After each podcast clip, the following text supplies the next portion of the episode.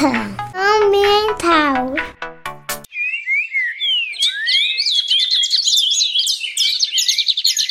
Alerta.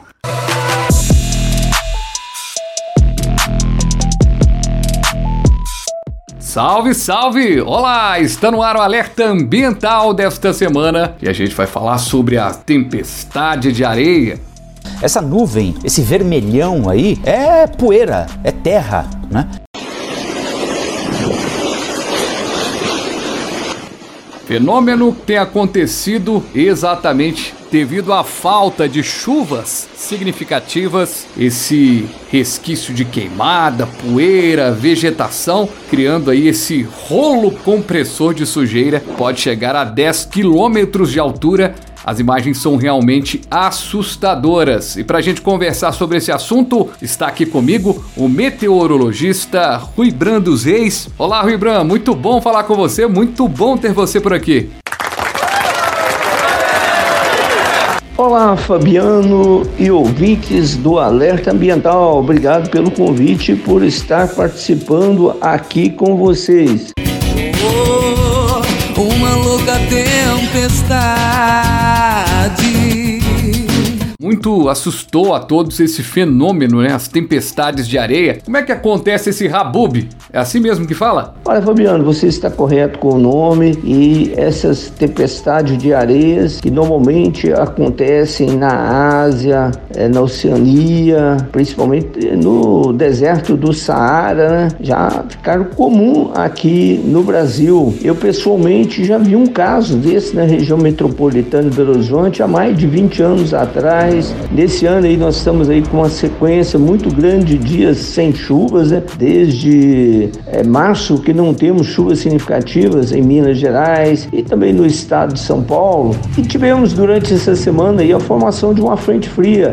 Essa frente fria avançou rapidamente do sul do Brasil para a região sudeste e antes da chegada dessa frente fria já começa a formar nuvens cumulonimbus, que são nuvens que nós chamamos de pré-frontais. E essas nuvens geram rajadas de vento na superfície. E são essas rajadas de vento, como nós estamos aí com o solo muito seco, que formou essa tempestade aí de areia no estado de São Paulo, com ventos acima de 70 km por hora. Não é comum nós termos uma sequência tão grande de dias sem chuvas aqui na região sudeste. Recentemente, um estudo destacou que a falta de floresta pode fazer com que o clima esquente cada vez mais, né, Rui Branco? Nós tivemos aí um relatório do painel intergovernamental de mudanças climáticas, o IPCC, onde ele mostrou que tem 90% realmente de probabilidade de que o homem está mudando o clima do planeta. Isso está acontecendo desde a Revolução Industrial. Isso se deve aí à emissão de gases do efeito estufa, né? tendo muita energia aqui. Então esse calor acaba gerando é, todos esses é, problemas que nós estamos vivendo nos últimos anos. Grandes temporais, tempestades de areia, muitas chuvas de granizos, furacões já estão acontecendo aqui no Brasil, ciclones extratropicais estão mais frequentes, tornados. Mudança climática ela pode causar uma diminuição muito grande da vegetação da Amazônia. E isso vai ser um grande impacto para todo o Brasil e para o mundo de uma forma geral. E a vida no planeta Terra pode ser insustentável. E justamente dentro dessa insustentabilidade, para a gente pensar o futuro, até mesmo no meio acadêmico, já se estuda possíveis fenômenos novos em meio a tantas mudanças de temperatura? Cheguei a trabalhar na aeronáutica, no Centro Técnico Aeroespacial em São José dos Campos, onde nós tínhamos duas é, linhas de pesquisa. Uma era a questão de mudanças do clima, como alterar o clima. Então, se o clima está esquentando, nós é, estávamos estudando já é, processos processo para aumentar precipitações em determinados locais que chove pouco, regularizar as precipitações e tinha também um grande projeto que era de formação de chuvas artificiais. Isso foi no início da década de 80, foi um, dois grandes projetos inéditos no mundo.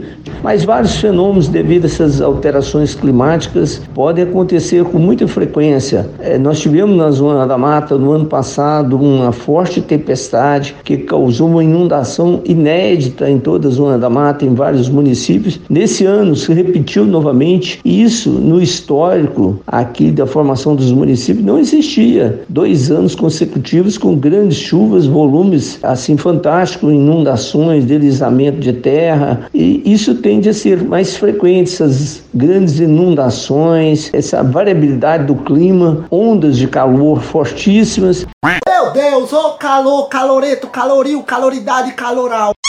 E agora, a sua experiência na meteorologia, Rui Branco, a gente vive um momento complexo, né? O que cada pessoa que está nos ouvindo agora, cada cidadão, cada cidadã pode fazer para mudar esse cenário? Às vezes causamos sem querer impactos no microclima e esse impacto no microclima vai afetar o clima de todo o planeta. Exemplo, às vezes a pessoa tem um quintal que é gramado, ele vai lá, vai cimentar o quintal e isso acaba absorvendo maior quantidade de radiação solar, essa radiação é emitida para a atmosfera, gera mais calor. Então nós precisamos, principalmente nas cidades, fazer mais telhados verdes, porque a árvore ela absorve parte da radiação solar para o processo da fotossíntese. E com isso, ela diminui a quantidade de energia que é emitida para a atmosfera. Então, assim, podemos fazer várias coisas. Perfeito! Muito obrigado pela sua participação aqui com a gente. Conversamos com o meteorologista Rui Brandos Reis. Até a próxima. Grande abraço. Um abraço.